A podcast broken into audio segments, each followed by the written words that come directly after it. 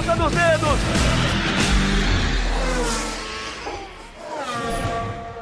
Alô, amigos do Globoesporte.com, no ar a 13 terceira edição do Na Ponta dos Dedos, o nosso podcast de motor aqui do Grupo Globo. Hoje conosco Luciano Burti, comentarista do Grupo Globo, e o outro comentarista e editor do Grupo Globo, Rafa Lopes. Luciano Burti, é sempre um prazer estar contigo e eu acho que a Fórmula 1, eu tenho dito isso das nossas transmissões, depois da França nós tivemos assim um início de Fórmula 1, Austrália, Bahrein, China, aí passamos por Mônaco, então chegamos na França, tínhamos uma expectativa grande de, de ótimas corridas, o GP da França foi, digamos assim, um GP morno, mas depois da França, amigo, a Fórmula 1, ela digamos assim, não mudou em relação à pontuação, porque o Hamilton continua como um favorito absoluto, mas mudou em termos de emoção, mudou em termos de espetáculo e sem dúvida estamos vendo, testemunhando a história do nascimento de um novo ídolo na Fórmula 1, que é o Charles Leclerc. Um grande abraço, é um prazer estar contigo, Luciano. Valeu, Serginho, um grande abraço, sempre um prazer estar com você, com o Rafa. E é isso, né? Eu vou até lembrar uma coisa que eu disse aqui no podcast, que o GP da França, você disse que foi morno porque foi muito legal e muito generoso, porque, meu, foi muito ruim aquele GP, foi sem emoção. Ali eu fiquei tão desanimado que eu achei que a Fórmula 1 fosse ter um, uma segunda metade de campeonato muito decepcionante, assim, em termos de disputas. Eu já vi, me dei por vencido ali, sabe? Falei, bom, o Hamilton vai passear, a Mercedes vai passear, e isso é muito ruim para todos, né? E felizmente eu estava errado, isso que eu acho muito legal. A gente, né, por ter experiência, depois de anos e anos no automobilismo, a gente, o legal é que a gente também erra, a gente também não sabe o que vai acontecer. Isso é o grande barato do esporte, né? O imprevisto, aquilo que imprevisível, que acaba pegando a gente de surpresa. E felizmente, como você já falou, as corridas que vieram na sequência foram excelentes, excelentes.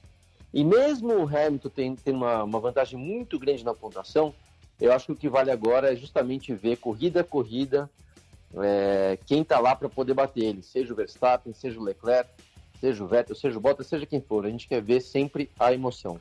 É verdade, o Hamilton tem 284 pontos depois do GP da Itália, que foi a 14 etapa da temporada. O Valtteri Bottas, seu companheiro de equipe, tem 221.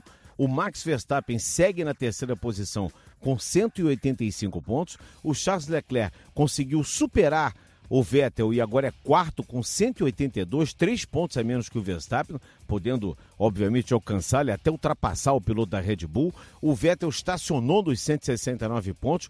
O Pierre Gasly, o rebaixado, ainda agora pela Toro Rosso, é o sexto com 65. O Sainz, no excelente sétimo lugar com a McLaren com 58. Depois vinha o Ricardo, o melhor piloto dos dois da Renault, em oitavo com 34. O Alexander Albon em nono com 34. E o Daniel Kvyat fecha os 10 primeiros com 33. Depois Huckenberg, o Raikkonen. Só que não marcou ponto ainda foi o George Russell. Por incrível que pareça, o Kubica tem um ponto e o Russell não tem.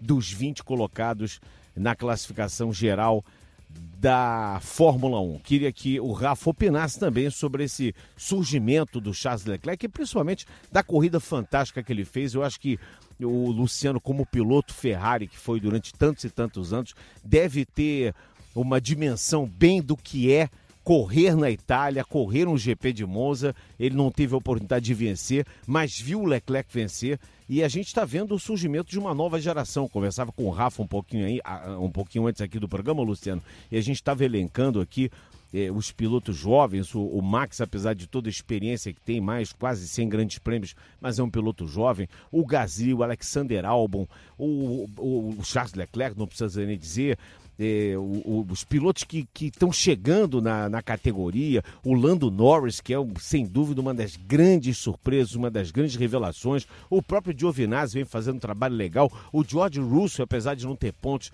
é um piloto que, enfim, a gente tem uma, uma expectativa legal que a gente sabe que os dinossauros vão se aposentar, daqui a pouquinho não vamos ter mais o Kimi, daqui a pouquinho não teremos mais o Hamilton nem o Vettel, mas temos aí Rafa Lopes, uma geração chegando para deixar a Fórmula 1 cada vez mais emocionante. É um prazer muito grande estar contigo de novo, Rafa.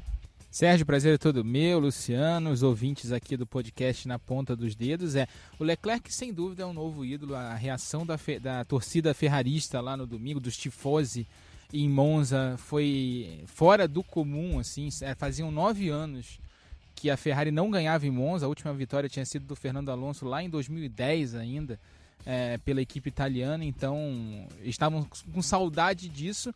E o Leclerc, por ser um piloto formado dentro da Ferrari, é o primeiro piloto da academia Ferrari a assumir uma vaga de titular na equipe principal, né, na Ferrari, na Fórmula 1, é, ser monegasco, ser criado dentro da, da Ferrari, né? É, e fez questão de falar em italiano na primeira pergunta do Martin Brundle.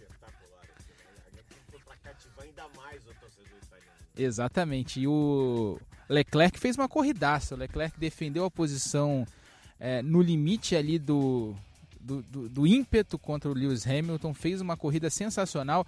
Ele descobriu uma forma de fazer a parabólica que conseguia maximizar a vantagem que o motor Ferrari, né, que a Ferrari com aquele carro muito veloz de reta, é, ele conseguiu maximizar essa vantagem ao longo de toda a corrida e o Hamilton não conseguia atacar no fim da reta dos boxes. Foi uma corrida perfeita do Leclerc ele conseguiu uma vitória que talvez seja até mais impactante que a primeira vitória dele há sete dias. E o mais importante, ele todas as chances que ele teve esse ano em pistas que a Ferrari é, era claramente melhor do que a Mercedes e claramente melhor que a Red Bull, ele aproveitou. Só não conseguiu ganhar a corrida no Bahrein porque o carro teve problemas mecânicos, ele ia ganhar com folga também, fez a pole lá, fez a pole em Spa, fez a pole em Monza, ganhou em Spa, ganhou em Monza, Leclerc é, conseguiu quase 100% de aproveitamento nas corridas em que a Ferrari tinha vantagem. Enquanto isso, o Vettel não conseguiu muita coisa nesse ano, está sofrendo e ele cada vez mais sai na frente aí na briga para ser o primeiro piloto da Ferrari no ano que vem. Sem dúvida, Luciano, eu, eu, acho que a partir da volta 23, a gente sabe que em Monza é uma corrida curta, hora e 15, hora e 20, a partir da volta 23 até 53 foram as 30 voltas mais legais da Fórmula 1 até hoje, né? Nessa, nessa temporada 2016. Uma perseguição do Hamilton, depois uma perseguição do Bottas, o Bottas a gente vai falar já já dele também, mas foram 30 voltas de arrepiar, né? Foi, foi sim, Sérgio. E nem tudo que a gente também, né? Você sabe como é que funciona a transmissão, é, vamos dizer, o Galvão narrando, é uma corrida curta, então é realmente o espaço fica limitado. Nem tudo que a gente enxerga dá tempo de falar, tem espaço para falar. Mas eu vi alguns momentos do, do Leclerc, é, por exemplo, que eu não nem para comentar, porque a imagem, quando eu fui falar, já era outra imagem, não teria como repetir. Algumas escorregadas, tipo Nascar, que é uma curva veloz e difícil, quando você vê que o carro está escorregando já nas quatro rodas, ou seja, ele estava realmente no limite. E o legal é o seguinte, tá? Ele falou, acho que se não me engano, logo após, não sei se foi o GP da Inglaterra ou um dos, dos últimos, que ele ele tava, ele era mais veloz que o Vettel na classificação, mas ele, ele uh, não conseguia manter o mesmo ritmo na corrida. Na corrida o Vettel era mais rápido que ele. E ele entendeu que isso era uma coisa dele. Ele Leclerc tinham que entender como administrar melhor os pneus, como lidar com o desgaste. Então, você vê que isso é legal, né? Do piloto que não só tem o talento, mas que tem essa capacidade de buscar onde está o seu problema, buscar ali que ele fala, aqui realmente eu não estou bem, preciso melhorar. E mesmo então com, com o carro, vamos dizer assim, desgastado, você viu que ele fez o trabalho necessário para conseguir administrar o carro para chegar até o fim. Então pode ter escorregado, pode ter dado uma erradinha, mas teve uma evolução do Leclerc nesse, nesse quesito de administração da prova, que a gente sabe isso, né, um, acho que a gente sempre destacava muito bem o Alonso, por exemplo, era um piloto que tinha, parecia que estava assistindo a corrida de fora do carro, né? Além da velocidade e do talento, ele tinha uma administração da prova, assim, que enxergava o todo. Então, o Leclerc deu um passo realmente importante nesse sentido e está se tornando um piloto completo. Realmente, é, para o Vettel está ficando muito difícil. O Vettel claramente tem uma dificuldade com o carro. O carro da Ferrari parece ser um carro um pouco desequilibrado. Um então, então deixa, deixa eu tocar num ponto aqui para você e o Rafa falarem sobre isso. O Leclerc, depois de 14 corridas, ele entende o carro muito melhor do que o Vettel, né? Ele entende como o carro funciona muito melhor com o Vettel e com qualquer tipo de pneu. Quer dizer, porque algumas corridas nós tivemos aí é, é, uma superioridade da Mercedes, mas ele se sobrepôs em relação ao Vettel. E quando a Ferrari foi melhor, ele entendeu melhor o funcionamento da Ferrari. É, eu, eu digo o seguinte, não é tentando defender o Vettel, mas sim explicando um pouco o que, que acontece. Eu não vou dizer que, que, o Leclerc entende melhor do que o Vettel. Eu acho que o Vettel entende muito bem, sim, até pela experiência que ele tem. Obviamente, a experiência dele é, né, é, é excelente de, de, sempre andar na ponta e tudo mais. Não, mas eu, eu vou chegar lá, eu vou chegar lá, Sérgio. É o seguinte, o Vettel, ele é, ele é declarado, ele tem uma, uma, dificuldade quando existe um desequilíbrio do carro, que o carro tende a sair de traseira, que é o, o caso desse carro da Ferrari. É, obviamente, todo mundo sabe que o carro tem, tem uma deficiência de pressão aerodinâmica, né? ele é muito rápido de reta, mas é ruim de curva, e, quando você tem falta de pressão aerodinâmica, a tendência do carro é de ser traseiro, que foi a mesma deficiência que o Vettel sofreu na RBR, e agora, Rafa, você me ajuda, quando o Ricardo se tornou seu companheiro em 2014, vamos lá. Em 2014, o carro da RBR também era traseiro, e você pode ver que o Ricardo, mesmo sendo aí quase que um novato, andava na frente do Vettel. Então, o Vettel ele realmente tem dificuldade com o carro traseiro. É, então, por mais que ele entenda o carro, existe uma, uma deficiência do carro que ele não consegue lidar bem. Enquanto o Leclerc tem um estilo de pilotagem mais solto, eu até posso repetir que geralmente esses pilotos fora da curva tem uma, tem uma facilidade de lidar com o carro. Eu posso falar isso do Schumacher, com quem eu pilotei bastante, né? Ao lado dele ali quando era piloto de teste. O Schumacher saísse de frente, saísse de traseira, saísse assim, saísse assado, ele dava um jeito, né? E o Leclerc, pelo jeito, também sabe dar esse tal jeito. É, essa é a principal diferença, tá? O entendimento do carro, o Vettel tem, mas ele não tem ah, o carro ao seu gosto em termos de estilo de pilotagem, e esse é o principal problema, que não tem conserto, aparentemente, para esse ano não tem conserto. Rafa Lopes. E eu digo mais, Luciano, as mudanças que a Ferrari trouxe para o carro desde quando descobriu que aquele carro da pré-temporada não era aquela maravilha toda na temporada, né? Que ela começou a, to a tomar um banho da Mercedes logo nas primeiras corridas do ano. Ela fez mudanças aerodinâmicas no carro que acentuaram essa tendência do carro a sair de traseira. E aí a situação do Vettel piorou absurdamente. Ele passou a ter mais dificuldade ainda com o carro, enquanto o Leclerc estava conseguindo ali, mal ou bem, é, se manter de uma forma mais segura, mais regular. É, o, lembrando que o Leclerc teve problemas em corridas, errou naquele treino do Azerbaijão, que provavelmente ele ia fazer a pole position. E isso é normal de um piloto é, no primeiro ano em uma equipe grande, mas o Vettel está numa fase complicada. Eu acho que ele está sofrendo com o carro e, e, é um problema muito sério mesmo para ele ter que lidar com um piloto tão novo, tão cheio de talento como é o Leclerc é, com toda aquela carga psicológica que ele já carrega desde o ano passado, daqueles erros todos na segunda metade do ano, mais erros esse ano. A gente viu ele cometer mais um erro é, nesse domingo lá na variante Ascari, né? Ele rodou sozinho e depois ainda voltou para a pista e acertou o Stroll. Foi chamado pelo Stroll de idiota. Olha, as coisas como as coisas estão invertidas na Fórmula 1. Incrível né? isso. E ele está passando por um problema sério. Eu acho que eu até estava pensando nisso, eu não lembro, e assim, eu assisto Fórmula 1 há muito tempo, acompanho trabalhando há muito tempo também. Eu não lembro de um campeão do mundo numa fase tão ruim assim de cabeça como eu vejo o Vettel nesse momento na Ferrari. Eu também não. Eu estou sentindo o Vettel assim ele, ele, ele, se a gente pudesse fazer uma, uma comparação como um lutador de boxe, a cada round ele vai acusando mais ainda os golpes, né? Porque o lutador de boxe ele tem que fazer um poker face, ele tem que fazer aquela cara de jogador de poker, né? Ele não pode acusar o golpe, senão ele mostra para o inimigo a sua fragilidade. E o Vettel, pelo contrário, a cada momento ele vai acusando os golpes e aquela bobeada que ele deu nas caras ali foi, foi juvenil aquilo ali, né? E para falar do veto, a gente tem que voltar no sábado também. Naquela confusão toda do treino classificatório, que ninguém conseguiu abrir volta e acabou que ninguém foi punido porque o regulamento não previa esse tipo de situação. Então todo mundo acabou escapando ali naquela pataquada que merecia até a música dos Trapalhões ali como tema, porque foi uma das coisas mais ridículas que eu vi na história da Fórmula 1. É, a gente lembra, a Mariana trouxe a informação no treino do Sport TV, na transmissão do treino do Sport TV, primeiramente de que o Vettel daria vácuo para o Leclerc. Em seguida, o Arthur Leclerc, o irmão dele que corre com, contra o Gianluca Petekoff na Fórmula 4 lá na Europa, trouxe a informação contrária, de que o, Ve de que o Leclerc teria que dar o vácuo para o Vettel. E era isso mesmo que tinha acontecido. A Ferrari passou a informação de que o Vettel é, daria o vácuo para o Leclerc, mas na realidade era o contrário. E o que aconteceu na última volta? O Leclerc ficou o tempo todo atrás do Vettel e, e, o Vettel esperando e a equipe mandando ele passar pelo rádio e ele não passou. Ele foi passar na parabólica quando já não dava mais tempo de abrir volta. E isso gerou uma crise interna. É, ainda está rolando essa crise interna. Tanto é que no rádio da vitória do Leclerc, o, o Matia Binotto fala que desculpa o Leclerc pelo que aconteceu e não entra em detalhes. Sei perdonato. Sei perdonato, exatamente. E, e, e, a situação interna ali da Ferrari, que era muito amistosa, a gente lembra, a gente comentou isso em podcasts anteriores, de que o Vettel e o Leclerc tinham uma relação muito boa.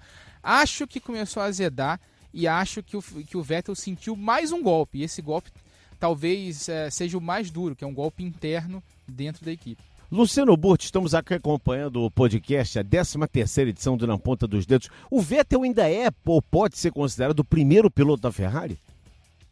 Olha, Sérgio, eu, eu, eu já até falei isso uma vez durante a transmissão. A Ferrari é o seguinte: a Ferrari é a Ferrari em primeiro lugar.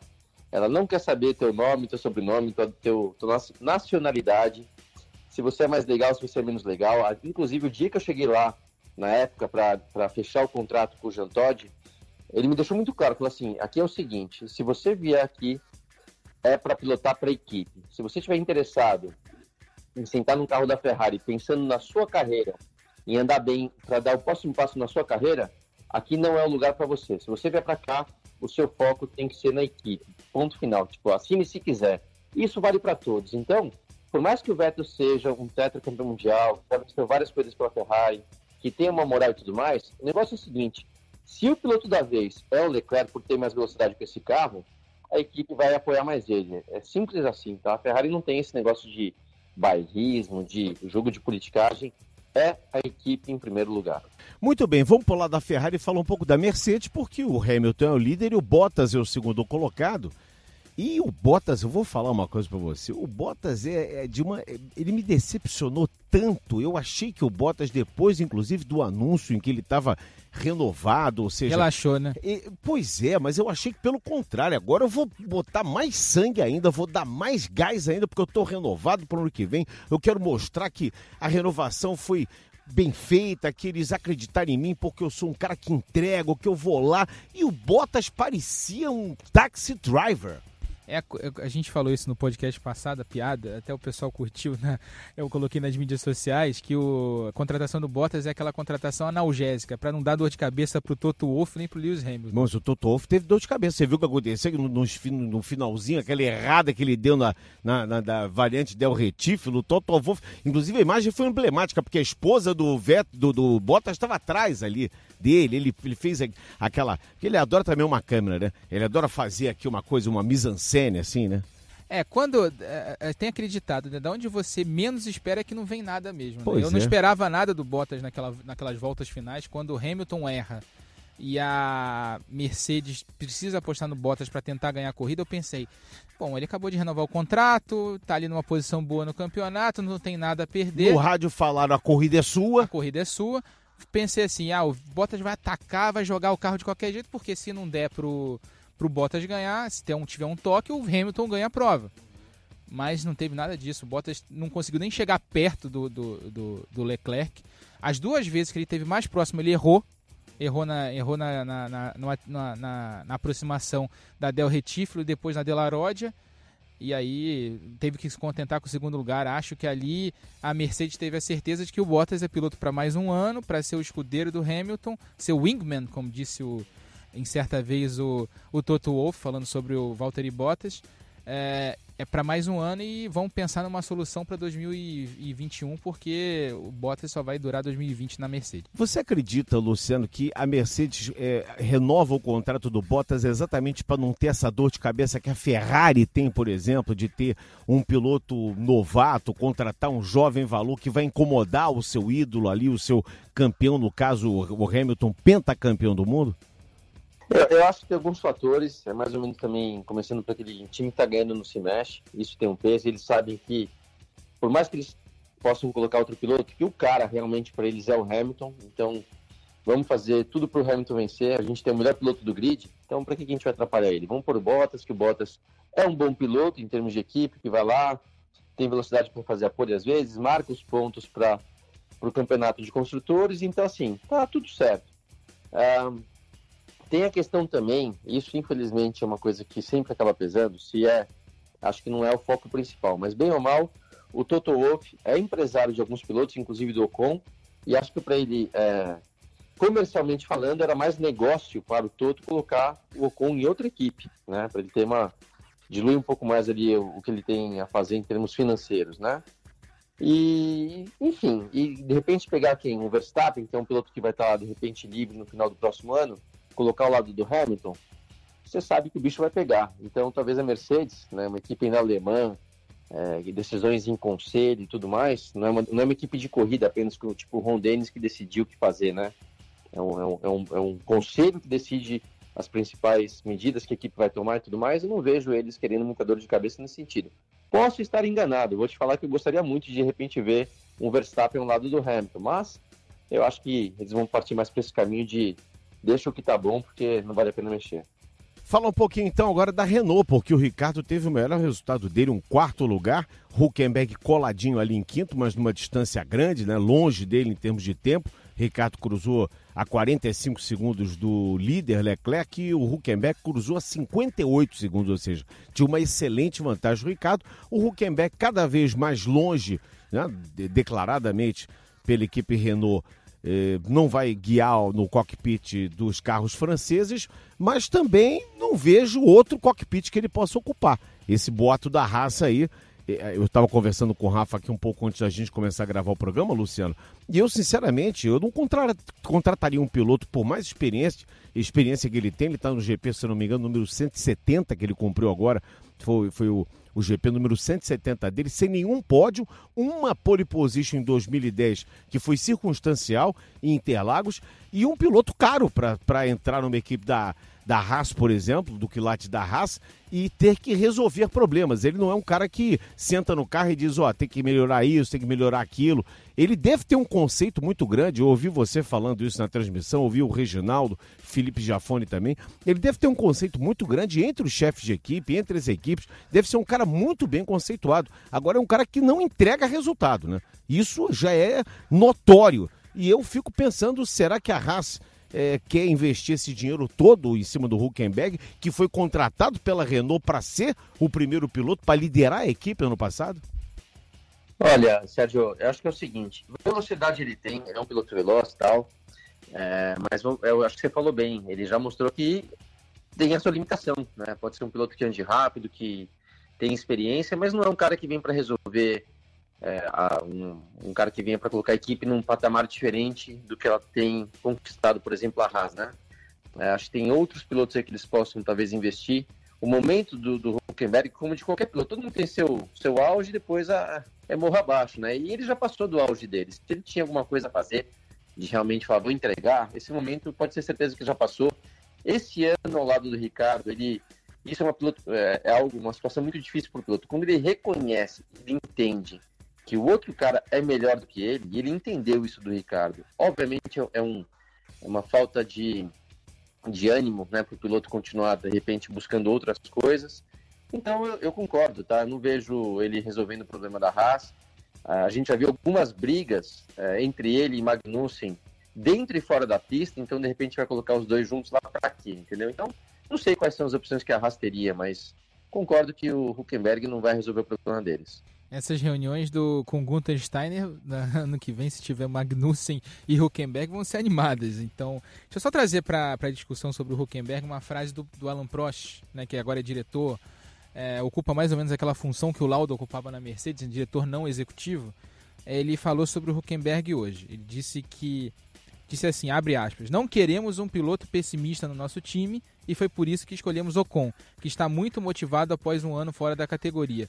Nico tem razão em alguns pontos, mas é muito negativo. Contudo, precisamos olhar para frente e sendo a temporada do ano que vem complicada, é, não podemos ter um piloto negativo, disse Alan Prost sobre Nico Huckenberg complicado porque o, em 2021 muda tudo, quer dizer, seria uma temporada de encerramento dessa fase dos carros. É, né? ele, ele já ele disse na mesma entrevista que a Renault não vai focar no ano que vem, vai focar em 2021, porque o regulamento muda completamente e faz todo sentido. Você não desenvolver, tentar resolver problema para um ano não, não faz muito sentido. É tentar por mais diferente que o regulamento seja, tentar ali tentar pensar em alguma solução que se encaixa ali em 2020 para pensando já no carro de 2021, apesar de que o conceito é completamente diferente. Foi mais ou menos o que a Mercedes fez naqueles anos é, de transição ali entre quando a equipe deixou de ser a Brown GP em 2010 até 2014, quando começou a era híbrida ela desenvolveu ali um projeto e em 2014 o negócio deu certo, eles, tanto é que eles estão ganhando até agora. A, acho que a esperança da Renault com o Ricardo é, são esses dois anos meio é, não esperar muito ali do carro para em 2021 tentar ser o que a Mercedes foi é, em 2014. Agora, quanto ao Nico Huckenberg, eu acho, concordo inteiramente com o Luciano, com você, Sérgio. Eu acho que o Huckenberg já está fazendo hora extra na Fórmula 1, não vai resolver o problema de ninguém. Acho que a Haas vai trazer problema para ela é, se, se pegar o Huckenberg mesmo para o ano que vem, até pelo relacionamento complicado com o Magnussen, que não vai sair da equipe por causa é, do aporte de 20 milhões de dólares que ele traz para a equipe, com patrocinador pessoal, que inclusive está na asa traseira do carro. É, acho que ele vai, vai arrumar problema. O Huckenberg fez uma pole, parecia um piloto muito promissor, mas toda vez que chegava perto de um pódio, acontecia alguma coisa. A última delas no Grande Prêmio da Alemanha, que talvez fosse a grande chance da Renault fazer um pódio no ano, errou sozinho, bateu naquela curva ali antes da reta, na, na última curva do circuito, e acabou ali selando a demissão dele é, da Renault para o ano que vem. Acho que o Huckenberg já está fazendo hora extra na Fórmula 1. Não acho que alguma equipe vai se beneficiar muito do, do que ele tem a oferecer. Um pouquinho da RBR agora, falar de Max Verstappen, que foi mal no treino, acabou largando lá do fundo. Verstappen, ele foi o único piloto, foi o último piloto a não tomar volta. Ele chegou na oitava posição, a 74 segundos do líder, marcou os quatro pontinhos dele. Em compensação, o Alexander Albon, que eu vou apelidar aqui de Mineirinho, né? Porque ele é caladinho, ele é na dele, vai fazendo lá o trabalhinho dele. 2 a 0 o álbum já em dois, resultados Eu ia falar isso, 2 a 0 o álbum, né? Fez lá um sexto lugar. Esse Alexander Albon é um bom piloto da nova geração, né, Luciano? Olha, é, ele é um bom piloto e, eu simpatizo com esse jeito dele, né? Meio mineirinho de ser, né? Um cara que, que parece ser um, um cara do bem. Mas eu falo a verdade, ele, ele tá tendo sorte, porque o resultado final é, tá sendo um pouquinho mascarado, não tem sido a realidade. Se você for ver em Spa, ele não anda muito bem, ele tem uma dificuldade muito grande no início da corrida, assim, ele tinha dificuldade até de acompanhar a STR, depois que, que troca os pneus e tudo mais, aí sim o carro rende melhor e ele consegue ganhar algumas posições, mas não foi assim uma corrida tão, tão boa quanto o resultado final mostra. Vamos lembrar que o próprio Verstappen bateu logo após a largada, então não teve uma comparação, isso acabou ajudando o álbum também, né, de não ter uma comparação. E nessa última prova, ele, na verdade, também não fez uma boa corrida, né? Até o próprio. De novo, ele estava brigando com o STR. É, vamos lembrar que alguns carros ali na frente abandonaram, então o próprio Vettel, né? E, e o Verstappen que largou em último, são dois carros a menos para ele ter que lidar. E se você ver o que o Verstappen fez largando em último ali, e, a, e como ele chegou perto do álbum, isso porque ainda o Verstappen foi muito prejudicado com um carro de segurança virtual, que acabou entrando no momento errado para ele, ele perdeu duas posições que ele já tinha ganho, teve que remar tudo de novo. Então, assim, o álbum, na minha opinião, tem dado sorte do resultado final parecer um, melhor do que na verdade foi. Eu acho que ele tem que evoluir mais para conseguir é, se manter nessa posição, porque já já, a hora que o Verstappen fizer uma corrida normal, a diferença vai aparecer. E por enquanto ainda é um pouco grande. Fala dos 10 primeiros, o Pérez teve um ótimo sétimo lugar, marcando seis pontos com a Racing Point, Rafa. É, o Pérez tirando o que ele pode desse carro da Racing Point, que melhorou muito a partir de Spa. Só que o grande teste desse, desse novo pacote aerodinâmico da equipe, que inclusive mudou o formato do bico ali, é o próximo grande prêmio, que é o Grande Prêmio de Singapura, que é um circuito que exige carga aerodinâmica muito alta.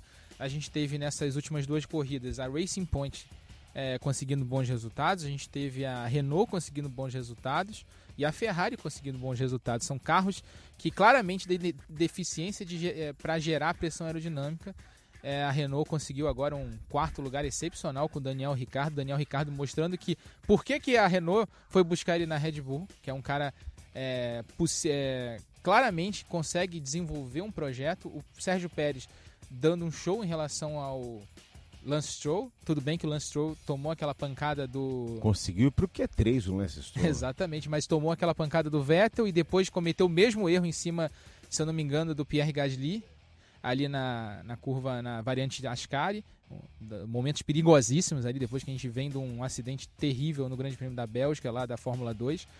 É, mas eu acho que a gente vai começar a rever a realidade, porque agora acho que as pistas de alta velocidade acabaram no campeonato. A gente tem Singapura, tem Rússia, tem Japão, que é uma pista de alta velocidade, mas que você precisa ter carga aerodinâmica, porque tem muita curva é, de, de, raio longo ali.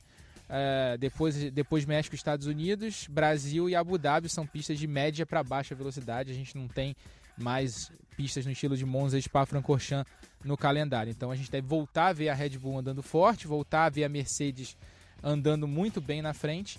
Mas é, foi a chance. Todo mundo que teve chance é, com esses carros que não estão 100%, como a Renault, como a Racing Point, aproveitaram suas chances nessas duas corridas, tanto na Bélgica quanto na Itália. Sobre, só rapidinho, só para falar o um negócio que o, aproveitando que o Luciano falou sobre o álbum, que o álbum deu sorte, deu sorte, mas a, vamos olhar o copo meio cheio? Mostrou que tem estrela porque te, teve as chances, aproveitou as chances, mesmo não andando 100%.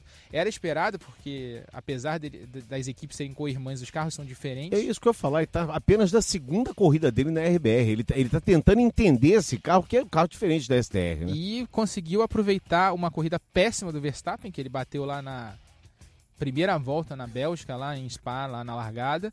E na Itália, o, Verstappen que largou lá atrás, teve acabou tendo que evitar um acidente ali na primeira chicane, depois teve o problema do virtual safety car, que ele perdeu tempo.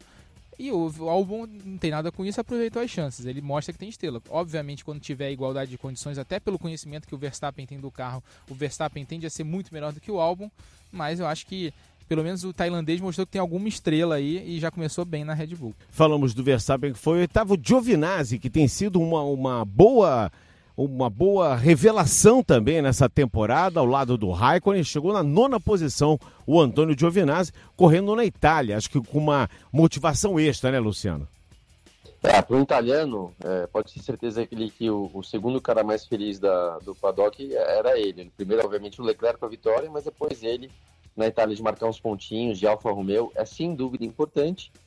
Uh, mas assim, eu, eu, vejo que a Alfa também uh, precisa evoluir, né? É difícil até querer mostrar com o Giovinazzi se ele é realmente já um piloto muito bom ou não, porque o Kimi né, é um piloto já dos seus quase 40 anos que bem ou mal continua andando ali no mesmo nível. Eu esperava pela idade que o Giovinazzi tivesse, ainda mais do Kimi depois de sair da Ferrari, quando está numa equipe de ponta é ainda mais fácil manter a motivação em alta. Mas quando está ali largando de sétimo, oitavo, nono, décimo para trás, para um piloto que já tem tanta experiência, já é campeão no mundo, obviamente ele não está na fase mais é, motivada e de alto astral dele. Então... Acho que está marcando hora extra também o Kimi, viu? Acho que passou, o Kimi já tá, passou também. Eu, eu acho que foi uma decisão política, né? De quando tiraram ele da Ferrari, é, foi meio político assim, de falar, não, vamos dar mais um, uma chance aqui para não mandar ele embora, uma vez que ele era muito querido pela torcida, enfim. Também acho que não, não, não, não tem muito ali agregado, mas eu esperava que o Giovanazzi é, acelerasse sempre assim, tivesse sempre largando à frente do Kimi, coisa que não está acontecendo, mas bem ou mal marcou seus dois pontos. E isso sempre é, obviamente, marcante para um piloto correndo em casa. E na décima posição marcou um pontinho o Lando Norris. Esse aí, sem dúvida nenhuma, é um dos grandes nomes também, uma das grandes revelações dessa temporada 2019, eh, o Norris, que aliás, junto com o Carlos Sainz, fazem a dupla mais engraçada, né? Os dois fazem bullying um com o outro. É um tal de tapinha pra lá e puxa boné, é calça riada, é um negócio impressionante. A amizade, é tão legal a gente ver, porque parecem dois moleques amigos, né? De colégio, né? Exatamente, ainda tem a participação especial do Ricardo, né, que gosta da, da brincadeira também. Exatamente. Chega lá, teve outro dia que o Sainz estava dando uma entrevista para a TV espanhola, o o Ricardo chegou com a mão. Bom. Batendo nas partes baixas. Mão boba. É, o, o, Luciano acabou de traduzir exatamente o que eu ia falar. Melhor, melhor impossível. E aí você tem o Norris e o Sainz que ficam brincando um com o outro o, no pré-corrida lá na Itália. O, eles estavam perfilados pro hino italiano ali antes da corrida, aquele momento solene. O Sainz passou e roubou aquele chapéu que ele estava usando do uhum, Valentino Rossi. É verdade. É. É, é. maravilhoso. O clima ali, se quando o Alonso estava dentro da equipe da McLaren, o clima não era dos melhores, o Van Dorn sofreu com isso, Stoffel Van Dorn. Agora o clima é, é maravilhoso ali entre os pilotos, entre a equipe parece ter se acertado. A, a McLaren cresce cada vez mais, foi, muito, foi a equipe que mais evoluiu em termos de tempo é, no circuito de Monza, se eu não me engano, foi 1 segundo ponto 6 em relação ao ano passado. Então, e aí deu azar com o problema do Sainz ali no pit stop, né, uma incompetência até da, da, dos mecânicos, foi até multada depois. E o Norris conseguiu ali um décimo lugar, conseguiu fazer o pontinho dele. É, a McLaren é uma equipe que a gente tem que ficar de olho para o ano que vem, porque tem evoluído muito. Depois da saída do Alonso, então, cresceu absurdamente. O Alonso anunciou alguma coisa? Anunciou que, que pode voltar para a Fórmula 1 em 2021. Tá, eu quero te perguntar uma coisa, Luciano Burti. Será que o Gunther Steiner poderia estar pensando, ou seria um pensamento é, digamos assim, para tentar melhorar alguma coisa, trazer um piloto do quilate do Alonso para ajudar, porque o Alonso, sem dúvida nenhuma, se a gente for pensar dos pilotos que estão em disponibilidade, o Huckenberg está em disponibilidade, né, o Alonso está disponível.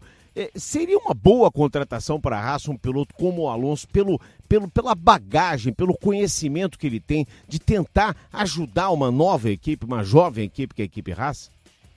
Olha, Sérgio, antes só de responder sobre o Alonso, eu quero também completar o que você falou do, do, do Norris, que para mim ele é sim a grande revelação da temporada, tá? Gosto demais daquele moleque, torço muito por ele.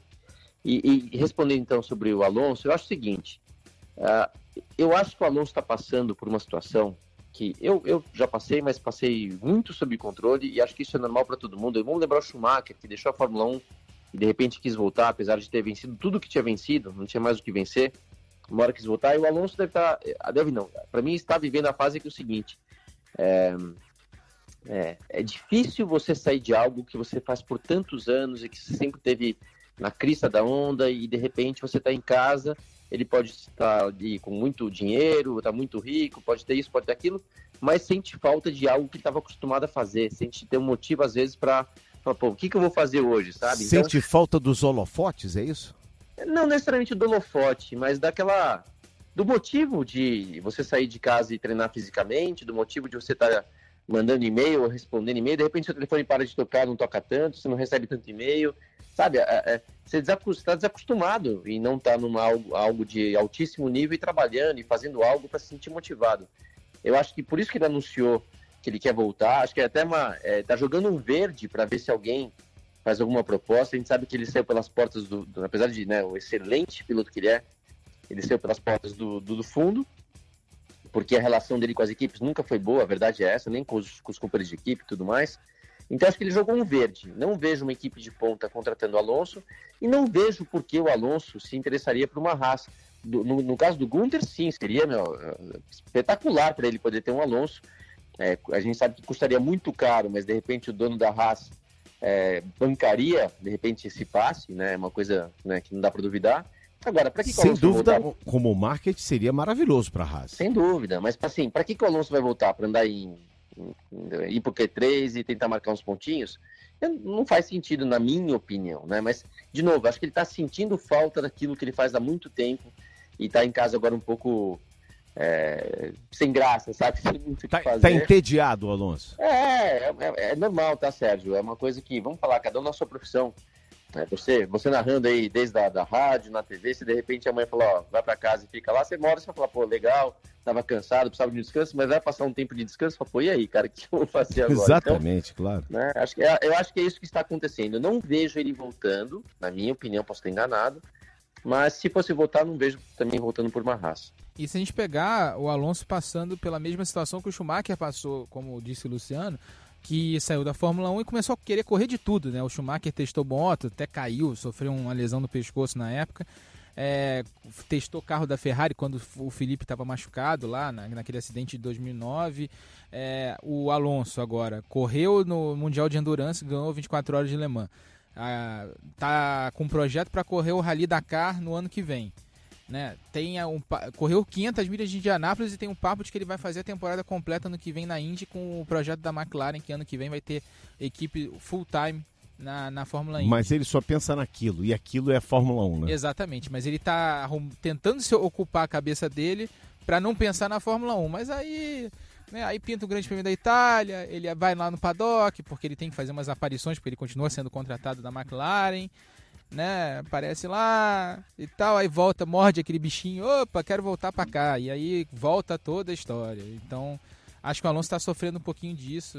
É, exatamente o que o, Luciano falou, a, não tem, a, a, análise do Luciano foi perfeita sobre isso.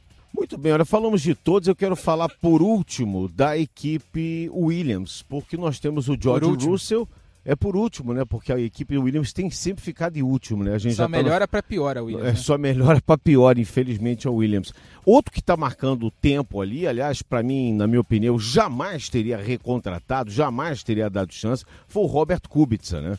Num, numa situação tão ruim que está a Williams, o Kubica só tem afundado a equipe ainda mais. E o George Russell, que é, foi campeão da Fórmula 2, ele se vê também numa situação, o Luciano e amigos que estão acompanhando aqui o nosso podcast, numa situação bem difícil também, porque você sair de um carro campeão e ir para uma equipe que só anda em último e não tem nem chance a não ser que aconteça o que aconteceu para o Kubica marcar aquele ponto, foi uma, uma hecatombe na pista, deve ser uma situação muito, muito, muito ruim, principalmente para um jovem britânico, no qual se depositava uma esperança muito grande de ser um futuro campeão mundial.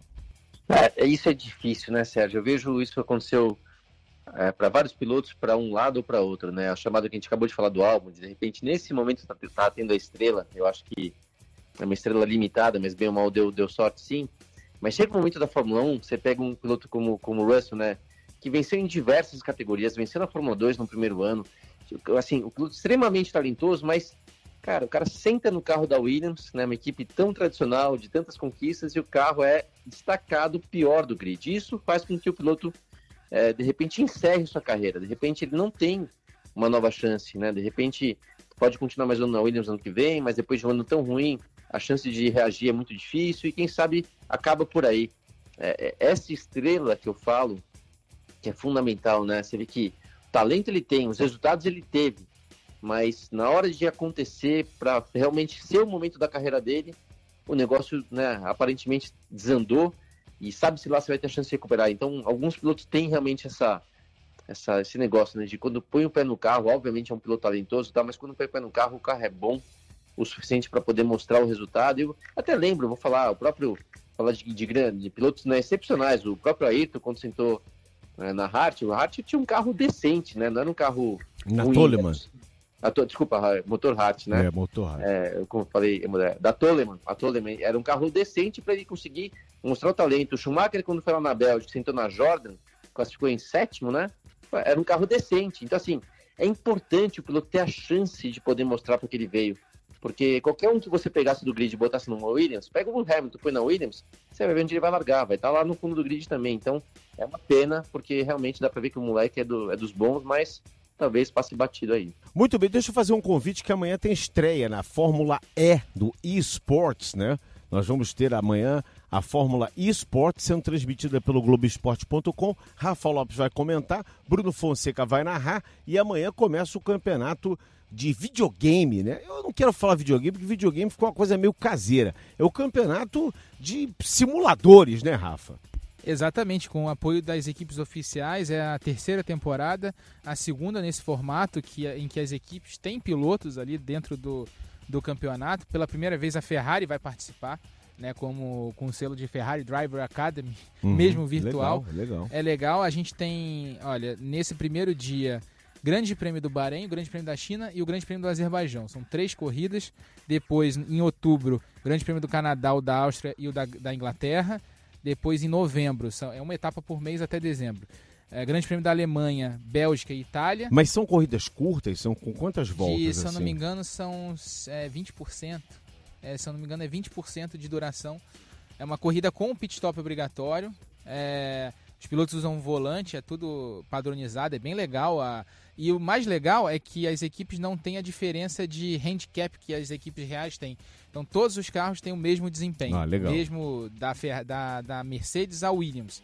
Então você tem ali uma igualdade de condições e o melhor piloto virtual ganha. Nós caso. temos piloto brasileiro participando? Nesse ano não, a gente teve até na seletiva, mas não foi draftado, né? Teve um, um pro draft que eles chamam, né? Uma escolha de pilotos agora mês passado e ele não foi escolhido por nenhuma das equipes. Então amanhã eu ouvi, falar, eu ouvi falar que um tal de Rafa Lopes estava querendo se candidatar aí, então não deu certo. Né? É, ainda bem que ele ficou como comentarista, viu, Luciano? Eu prefiro estar aqui desse lado do microfone, viu? Eu, eu jogo. Porque segundo o Daniel Pereira nos segredou aqui, diz que ele toma pau o tempo todo, não sei, né? Eu não fui, não sou eu que estou falando. Foi o Daniel Pereira que falou. Eu não sou muito fã de corrida virtual, porque porque assim, tem o, a corrida que os pilotos, tipo o Rubinho, correm no R Factor e tal. Mas esses, é, que quando você tem a plataforma tipo o PlayStation 4, que é a que eu, que eu uso, né? Aí você tem muito piloto que não tá nem aí pra competição e quer bater em você. Então eu tô lá fazendo minha tangência, tentando disputar a corrida, vem um cara. Quando você tá freando para fazer ali a variante del retífilo em Monza, vem um cara te dar por trás ali, não acontece nada com o carro dele, você sai voando, perde tempo, acaba a corrida. É, e só para encerrar o calendário, é, em dezembro a decisão do campeonato, deve ser no dia 3 ou 4 de dezembro, provavelmente no dia 4. É, grande Prêmio do Japão, Grande Prêmio dos Estados Unidos e a última corrida do ano no Brasil, em Interlagos, a decisão do campeonato em Interlagos. O, o, a pontuação é exatamente a mesma da Fórmula 1 real, com 25 pontos para o vencedor, e aí a gente vai até o décimo que marca um ponto, e aí o, maior, o vencedor do campeonato é, leva lá um prêmio bem legal. Foi ano passado, foi o Brandon Lee da Mercedes. A Mercedes ganhou também no virtual no ano passado. A fase da Mercedes é absurda. É, que fase. E a gente vai acompanhar, começar a acompanhar esse campeonato. E o legal é que o Brandon Lee é, e os pilotos estão falando cada vez mais que essa, esse lado virtual pode sim no futuro começar a formar seu primeiro passo para você começar a formar pilotos de pista, né? E a gente teve o Brandon Lee, que foi campeão ano passado, que fez uma dieta absurda, perdeu acho que 30 quilos de, do primeiro título que ele ganhou para o segundo, que foi no ano passado, ele é bicampeão da, da Fórmula 1 virtual. Ele começou a correr nesse ano, né, Fórmula 4 na Europa, e chegou e bateu da primeira corrida, se eu não me engano, foi em Spa-Francorchamps. Então o serviço é amanhã a partir de 10 para as 3, 2h50. É hoje, né? Que o podcast está indo ao ar na quarta-feira. Ah, é verdade, desculpe. Quarta-feira. Hoje quarta é 14h50, 15 horas começa a ação, né? Vai ser um evento em Londres, na Definite Sports Arena, que é uma arena de esportes lá, na, lá em Londres. 15 horas começa, 2h50, eu e Bruno Fonseca já, já vamos estar no ar no Globoesporte.com. E, e para não enganar ninguém, a gente grava o nosso podcast sempre às terças, ele começa e vai produzido às quartas-feiras para o ar. Vamos voltar a falar de Fórmula 1, que eu quero notas, eu quero notas dos professores Rafa Lopes e também Luciano Burti. Eu vou chamar um por um e aí cada um dá uma nota e assim a gente não precisa ficar repetindo. Nota para o Charles Leclerc da corrida. 10. Bottas. 5. 10 para o Leclerc para mim. Hamilton. 9. Eu dou 7 pelos erros. Ricardo. Ricardo, 9 com louvor. 9. Huckenberg. Huckenberg, 5. 7. Albon. Albon, 6,5. 7. Pérez. Pérez, eu dou nota 7 para ele. 8. Verstappen. 9. 9 também. Empataram. Giovinazzi. 8. 9. Lando Norris. 9. Eu vou de 8. Muito bem. Do Gasly para trás não tem nota. Stroll, Vettel. Sem nota. Nota pro Vettel. Pro Vettel, 2. Poxa vida. Aí, aí pro Rafa. Quem foi o melhor piloto da pista? Ah, Leclerc. Leclerc. E quem foi o pé de break, o baranga da corrida? Infelizmente, nessa corrida, eu tenho que falar que um campeão mundial foi o pé de break. O Vettel vacilou, até para não deixar passar batido, vamos lembrar, ele está a três pontos de ser banido de uma prova se ele cometer mais uma gafe aí, até o GP do Japão, pelo menos, que é quando expira os três pontos da última, né, do ano passado que ele tomou, que, que vamos dizer, vai, você, sairão três. Ele tem, ele tem nove pontos no momento, e quando você soma 12, você é banido, punido, né, por uma prova. E no Japão são três pontos que vão sair, mas se até lá ele fizer mais uma barbeiragem, é, é periga o Vettel ficar de fora de uma corrida. Até já cogitaram de que de repente colocariam o Giovinazzi no lugar dele, colocariam o Ericsson na, na Alfa Romeo, porque não teria quem substituir. Então esse é o pé que ele tá, né? Infelizmente, o pé de break foi ele no. Diria no o Milton Leite, que fase! Que fase. Eu também concordo com o Luciano. Para mim, o pior da corrida foi sem dúvida o Vettel, infelizmente, porque eu gosto muito do, do, do Sebastian Vettel. É, foi uma corrida muito ruim e tem torcedor da Ferrari pedindo Raikkonen de volta. Olha que, olha que fase, viu? Que então agora a gente vai para o momento sobe som. A gente vai acompanhar os momentos finais da narração do Galvão Bueno do Grande Prêmio da Itália. Uma narração espetacular do nosso mestre Galvão Bueno aqui no, na ponta dos dedos. GP da Itália, vitória de Charles Leclerc. Enlouquecida a torcida italiana. Na ponta dos dedos vem ele, Leclerc. Vence Charles Leclerc de Mônaco, da Ferrari. Vence o Grande Prêmio da Itália em Monza. A Fórmula 1 tem um novo ídolo.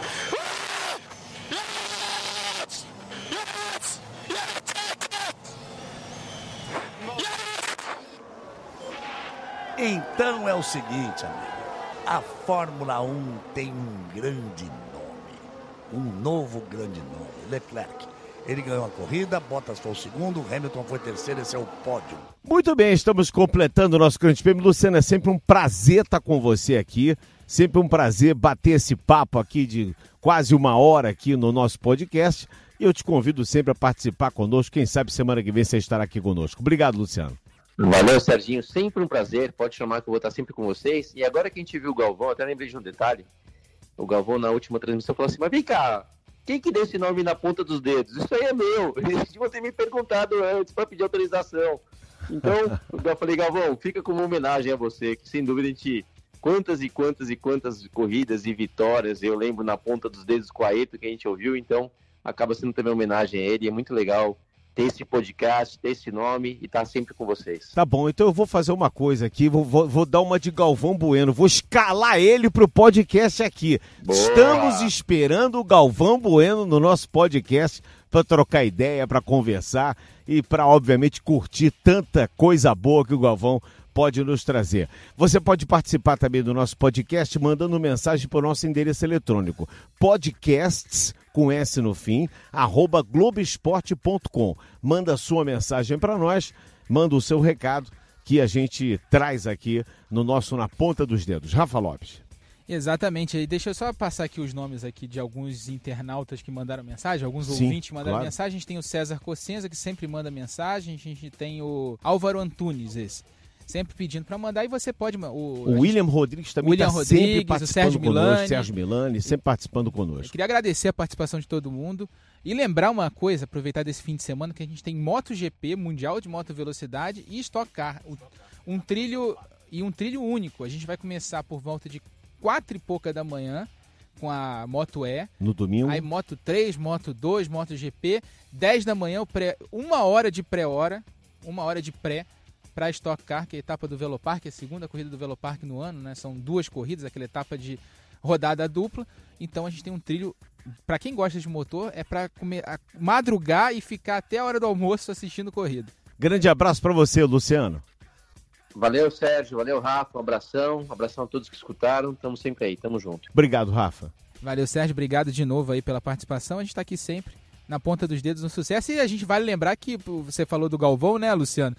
A vinheta de abertura é o Galvão narrando na ponta dos dedos. Quem não lembra, né? Então tá o convite feito, hein, Galvão? Estamos esperando você aqui no Na Ponta dos Dedos, em sua homenagem nosso podcast do Grupo Globo de Motor. Estamos ah, completando aqui a nossa transmissão do Na Ponta dos Dedos. Sempre quartas-feiras você acompanha um podcast fresquinho, novinho para você. Um grande abraço a todos e fique ligado aqui no Globespot.com Velocidade no Grupo Globo. Emoção na pista. Na ponta dos dedos.